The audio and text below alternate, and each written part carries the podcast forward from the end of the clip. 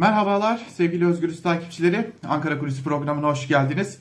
Bugün biraz uzun bir program olacak ama e, ayrıntıları anlatabilmek için yani AKP ve MHP'nin Türkiye Büyük Millet Meclisi başkanlığına sunduğu seçim sistemini anlatabilmek için buna ihtiyacımız var.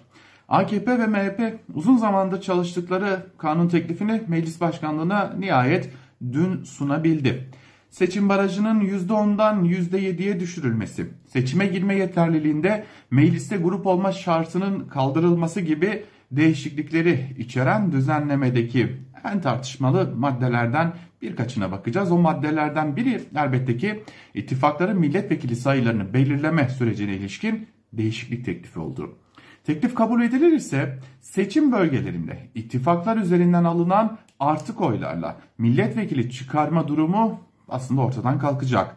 The Hunt e, uzun Hunt sistemi ile birlikte artık tabii ki uzun yıllardır Türkiye'de uygulanan bir sistem. Genellikle büyük siyasi partilerin de yararına bir sistem olarak biliniyor.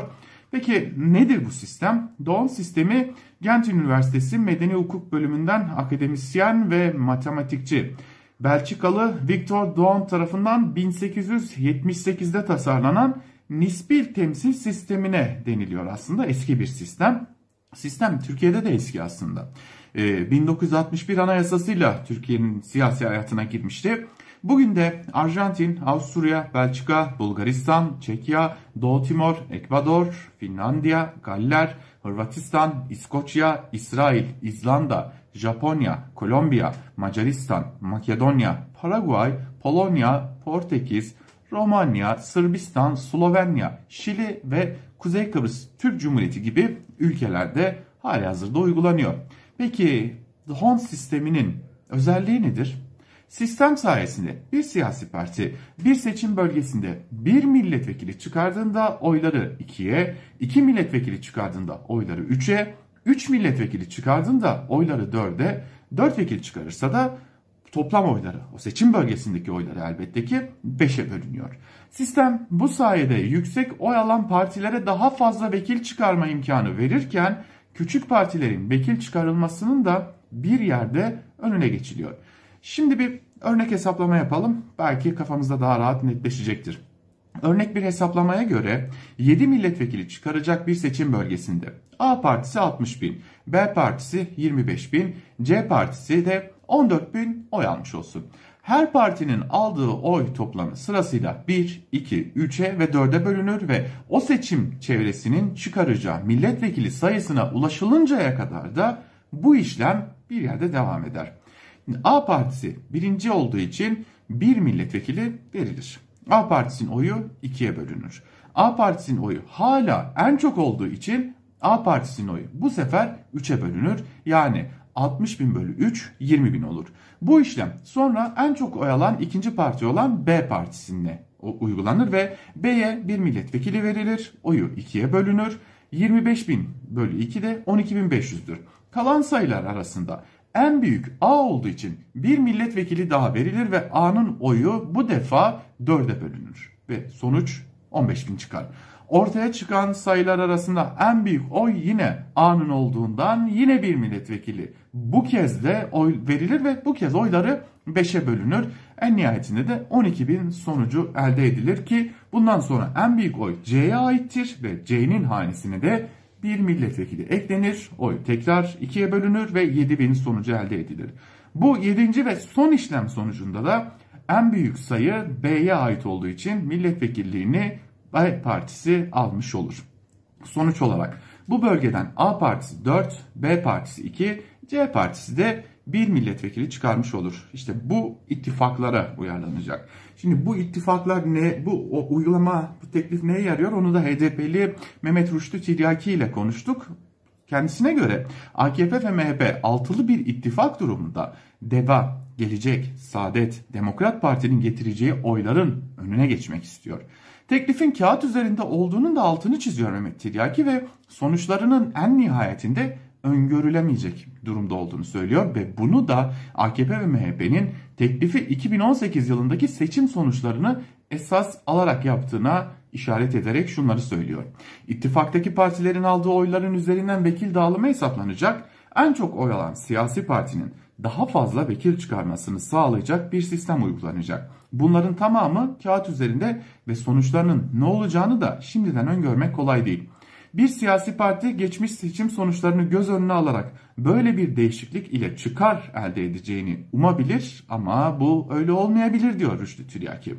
2018 yılındaki seçim sonuçlarına bakarak yapılmış hatırlatmasını bir kez daha yaptıktan sonra da demokratik bir düzenleme falan da değil. Sonuçta bekledikleri gibi olmayabilir. Zira ittifak sistemi Cumhur İttifakı'ndan daha ziyade Millet İttifakı'nın işine yaramıştı hatırlatmasını da yapıyor ve yapmak istedikleri şey ittifak içinde daha az oy alan siyasi partilerin vekil çıkarmasının önüne geçmek. Altılı bir ittifak olur ise az önce saydığımız CHP ve İyi Parti dışında kalan diğer partilerin getireceği oyların önüne geçmek istiyorlar.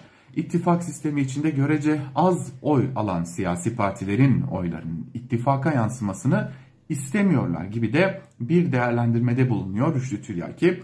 Yani buradan anlıyoruz ki AKP ve MHP ince eleyip sık dokunmuşlar. Ne kadar yararlarını olacak onu ayrıca göreceğiz elbette ki ama yani bu dört partinin daha görece daha az oy alan bu dört partinin şimdilik bu geri kalan iki partiyle Millet İttifakı'nın iki partisiyle e, hareket etmesinin acaba önüne geçebilir miyiz gibi de bir hesap yapılıyor.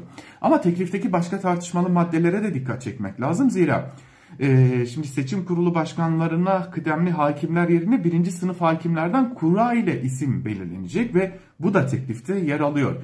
Şimdi bu ciddi bir sıkıntı.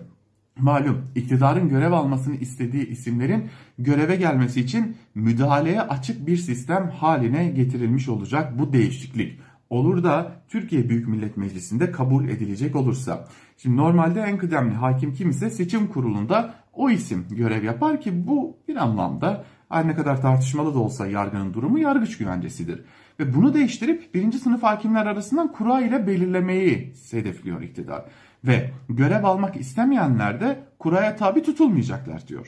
Şimdi bunu bir arada düşündüğümüzde e, HSK'nın da iktidara bağlı olduğunu hatırlatacak olursak ve ve hakimlerin de o HSK'ya bağlı olduğunu bir kez daha hatırlayacak olursak bunu düşününce istenilen isim sandık kurulunun başına ya da Yüksek Seçim Kurulu'nun belirlediği böl seçim bölgelerindeki seçim kurullarının başına geçebilir. Üstelik şu an Türkiye'de 2022 yılının Ocak ayında yani geçtiğimiz birkaç ay önce zaten seçim kurulu başkanları belirlenmişti ve 2024 yılına kadar da bu isimler görev yapacaktı. Fakat bu değişikliğe bir de geçici madde ekleniyor ve geçici maddeyle şu an mevcut halde bulunan e, seçim kurulu başkanlarının görev sürelerinin sona ermesi ve en nihayetinde de yeniden az önce belirttiğimiz gibi kura yöntemiyle bu seçim kurullarına başkanların belirlenmesi isteniyor AKP'nin teklifinde. Artık hepimiz bir diğer hesabı da biliyoruz.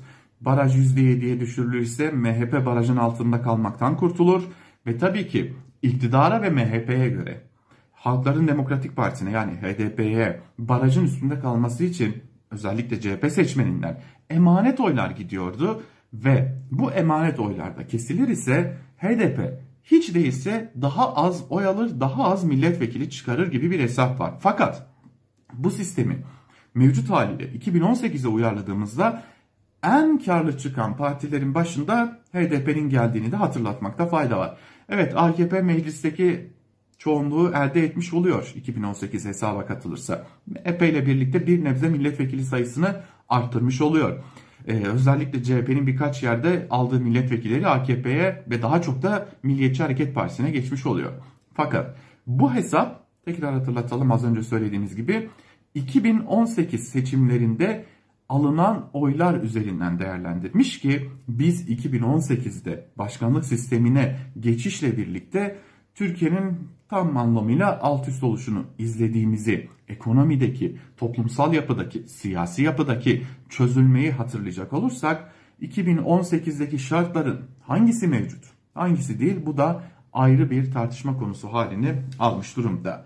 En nihayetinde bu teklif önce komisyona Türkiye Büyük Millet Meclisi'nde ardından da meclis e, genel kuruluna getirilecek ve kuvvetle muhtemelde AKP ve MHP'lilerin oylarıyla ya bir değişiklik yapılacaksa da yine onların oylarıyla kabul edilecek ve geçecek. Anayasaya göre de bu teklif kabul edildikten ancak bir yıl sonraki e, seçimlerde uygulanabilecek. Ve biz de şunu hatırlatalım ki e, bir erken seçim olur ise bu yasa uygulanmayacak. O zaman Ankara'da konuşulan son bir ihtimali de hatırlatmakta fayda var. İddia ki iktidar bu değişikliği neredeyse son ana kadar bekleterek 2023'te e, yapılması planlanan seçimler karşısında ola ki MHP lideri Devlet Bahçeli söylediğinin aksine hareket eder ve bir erken seçim çağrısı yapar ise bunun önünü kesmek için de bir hamle olarak kullanmış durumda. Fakat Ankara'da bu teklife rağmen nedense bir türlü ama bir türlü erken seçim ihtimali tartışmaları hız kesmeden devam ediyor. Ankara Kulisi'nden uzun bir programdan bugünlük de bu kadar. Hoşçakalın.